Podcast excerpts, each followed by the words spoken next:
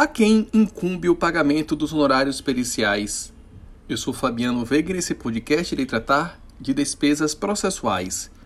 Destaco que as despesas processuais principais do processo de trabalho são as custas processuais, os honorários periciais, honorários advocatícios e os honorários do intérprete.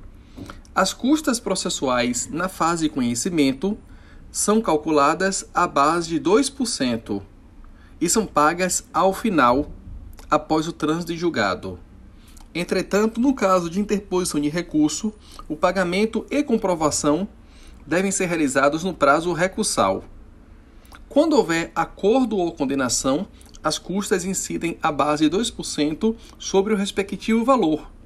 Quando houver extinção do processo sem julgamento do mérito, ou julgado totalmente improcedente o pedido sobre o valor da causa, no caso de procedência do pedido formulado em ação declaratória em ação constitutiva, também as custas devem ser calculadas sobre o valor da causa.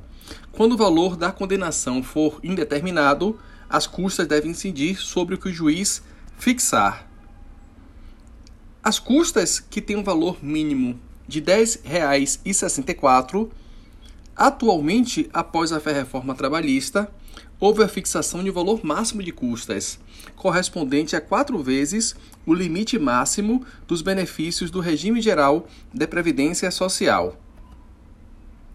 As custas na fase de execução seguem os valores e parâmetros fixados no artigo 789-A da CLT e devem ser pagas ao final pelo executado.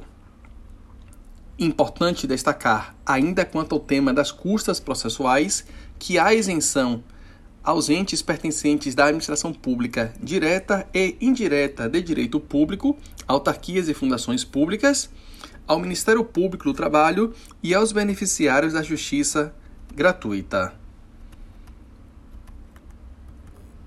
Ainda quanto às despesas processuais, importante perceber a alteração efetivada pela reforma trabalhista no artigo 790-B da CLT, disciplinando a responsabilidade pelo pagamento dos honorários periciais.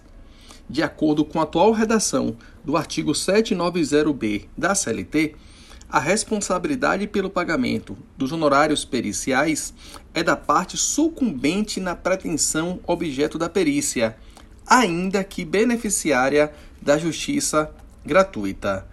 Destaco, entretanto, que o STF, ao julgar a ADIM 5766, por maioria, declarou inconstitucional os artigos 790B, o artigo 790B, caput e parágrafo 4 no ponto que prevê que dispunha acerca da responsabilidade pelo pagamento dos honorários periciais do beneficiário da justiça gratuita.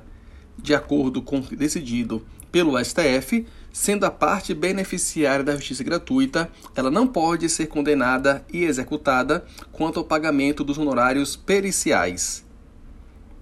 Muito importante ainda, quanto ao tema das despesas processuais, observar que a reforma trabalhista promoveu uma generalização no cabimento dos honorários advocatícios no processo do trabalho, inserindo o artigo 791-A na CLT, indicando serem devidos honorários advocatícios a partir de então, em razão da mera sucumbência em percentual a ser fixado entre 5% e 15%.